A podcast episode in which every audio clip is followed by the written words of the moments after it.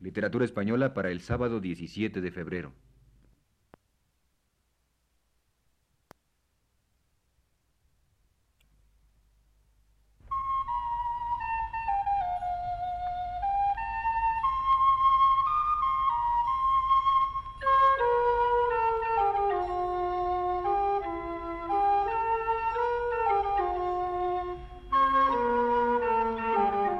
Señoras y señores, muy buenas tardes. Vamos a ofrecerles el programa Literatura Española que produce para Radio Universidad el profesor Luis Ríos.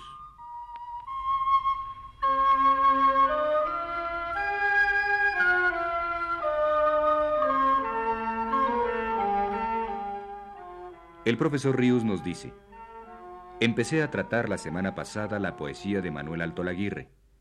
Comenté entonces un artículo de Luis Cernuda dedicado al poeta malagueño, cuyos últimos párrafos, omitidos en aquella ocasión por falta de tiempo, vamos a recordar ahora. Luis Cernuda pensaba, en varios artículos suyos lo dice, que había ciertas pruebas para identificar a un verdadero poeta de quien no lo es, y un buen poema de uno malo.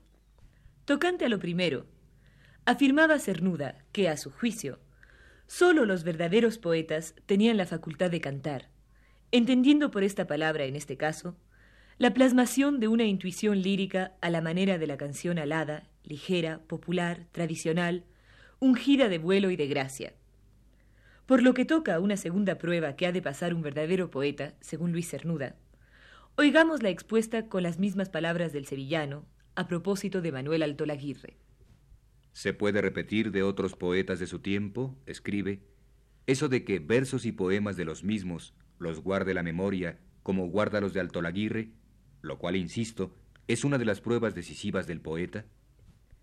Entre los poemas que recordaba Cernuda, se encontraba el intitulado Viaje, perteneciente al primer libro de Altolaguirre, que está dividido en tres partes, respectivamente llamadas Su muerte, El agua y Durante toda la mañana, cuya lectura separaremos con un puente de música.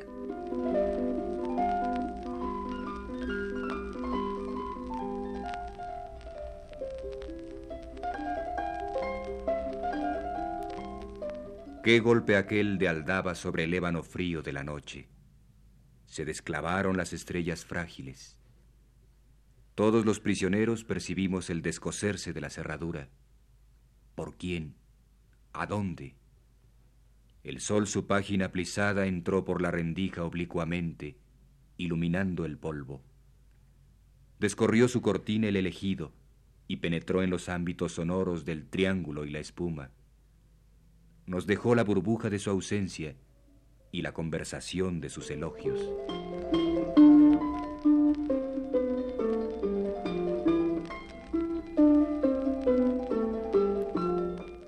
El agua se borraba de la tierra, aviadora y subterránea, alma y cuerpo, después de reflejar lo transeúnte y el árbol florecido a su derecha.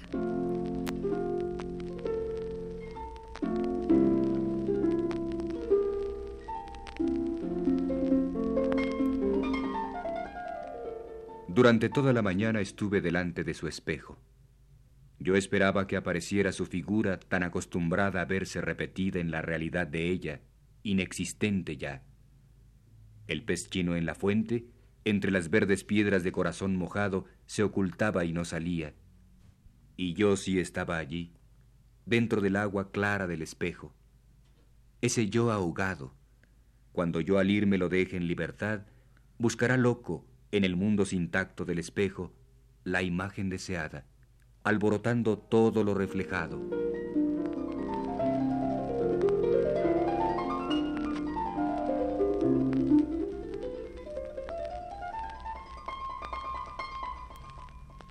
Y otro de los poemas de aquel primer libro de Altolaguirre, Las Islas Invitadas, que guardaba en la memoria Luis Cernuda, era Las Barcas, dividido en dos partes, respectivamente intituladas Sin Marinero y Playa, que dicen así.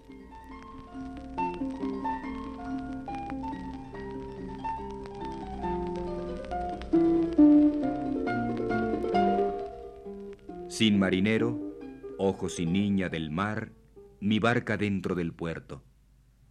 Yo en el monte, sin pestañas, ojos sin niña ni remos.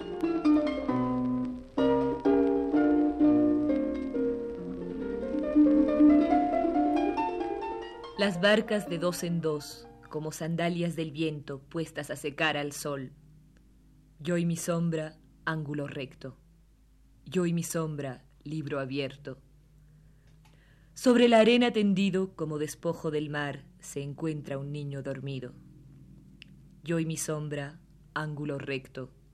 Yo y mi sombra, libro abierto. Y más allá, pescadores tirando de las maromas amarillas y salobres. Yo y mi sombra, ángulo recto. Yo y mi sombra, libro abierto.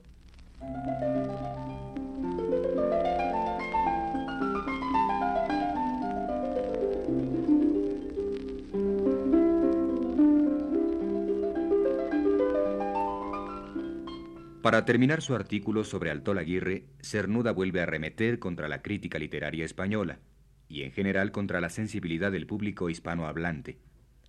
Esta convicción atormentó a Cernuda durante toda su vida, que si no tanto como su compañero, también padeció incomprensión y casi indiferencia ante su obra por parte de sus contemporáneos. Así pone fin Cernuda a su artículo. En otra ocasión dije que la poesía entre nosotros solo tiene, cuando la tiene, actualidad. Y la de Altolaguirre nunca la alcanzó, por culpa de todo eso que trato de indicar como ocurrente en nuestro ambiente literario. En otros países, críticos y lectores se complacen en revisar juicios equivocados anteriores respecto a figuras mal conocidas en sus literaturas o injustamente tratadas. Y en países semejantes, esperarían a Alto Laguirre la estimación justa y simpática que su labor merece y debía recibir. Pero es muy de temer que la ignorancia, la incuria y la mala fe del lector español se limiten a mantener y dar como suficiente respecto de Alto Laguirre esa opinión de que era un poeta menor, con la que se ofende gravemente al trabajo y a la persona de un poeta, acaso limitado, sí, pero nunca menor. Mas tales cambios de opinión raramente ocurren entre nosotros, por justos y necesarios que sean. ¿Qué cabe hacer para convencer al lector indiferente? Mucho temo que nada sea posible y que el peso nulo de la ignorancia ahogue una obra tan hermosa y verdadera como esa de Altolaguirre, y tal parece que ha ido ocurriendo hasta ahora. Con razón dijo Larra, aunque por motivos distintos de los que aquí nos lleven a recordarlas, sus amargas y certeras palabras de que escribir en España es llorar.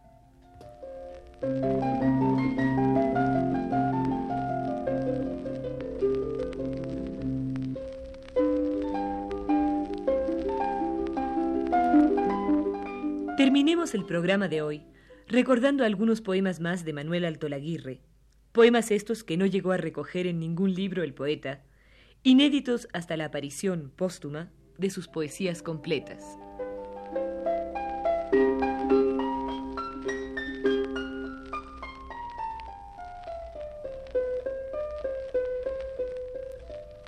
Mundo sonoro. Vestida de sonido, con su piel de palabras, sale a la luz del día mi vida recordada. No penséis que en la niebla veréis su sombra vaga. Bajo la luz del sol yo quisiera mostrarla, sin que le falte un río, sin ocultar montaña, con su cielo completo, con sus mares y playas. Frente al mundo sonoro, el silencio del alma.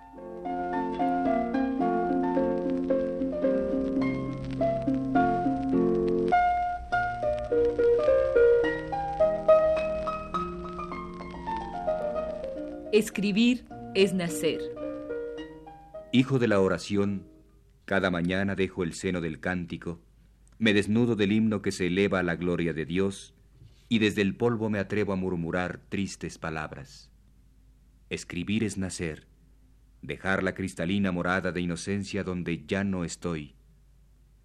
Mi verso tiene formas maternales, es nube sobre el mar y una gota de lluvia, es niño que en la arena se entretiene con las espumas y las caracolas. Mi Padre está en los cielos, y yo me siento alegre, nacido de su verbo, de donde salgo cada día.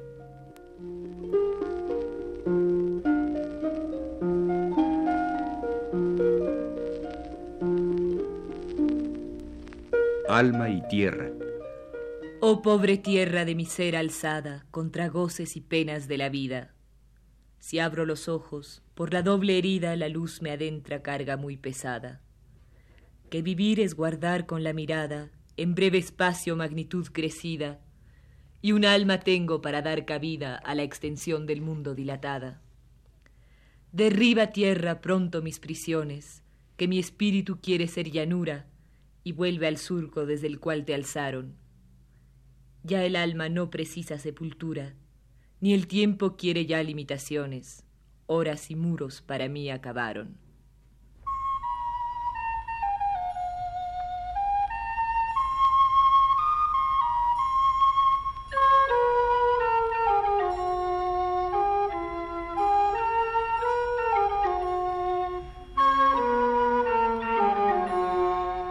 Les hemos ofrecido así, señoras y señores, el programa Literatura Española, que prepara para Radio Universidad el profesor Luis Ríos.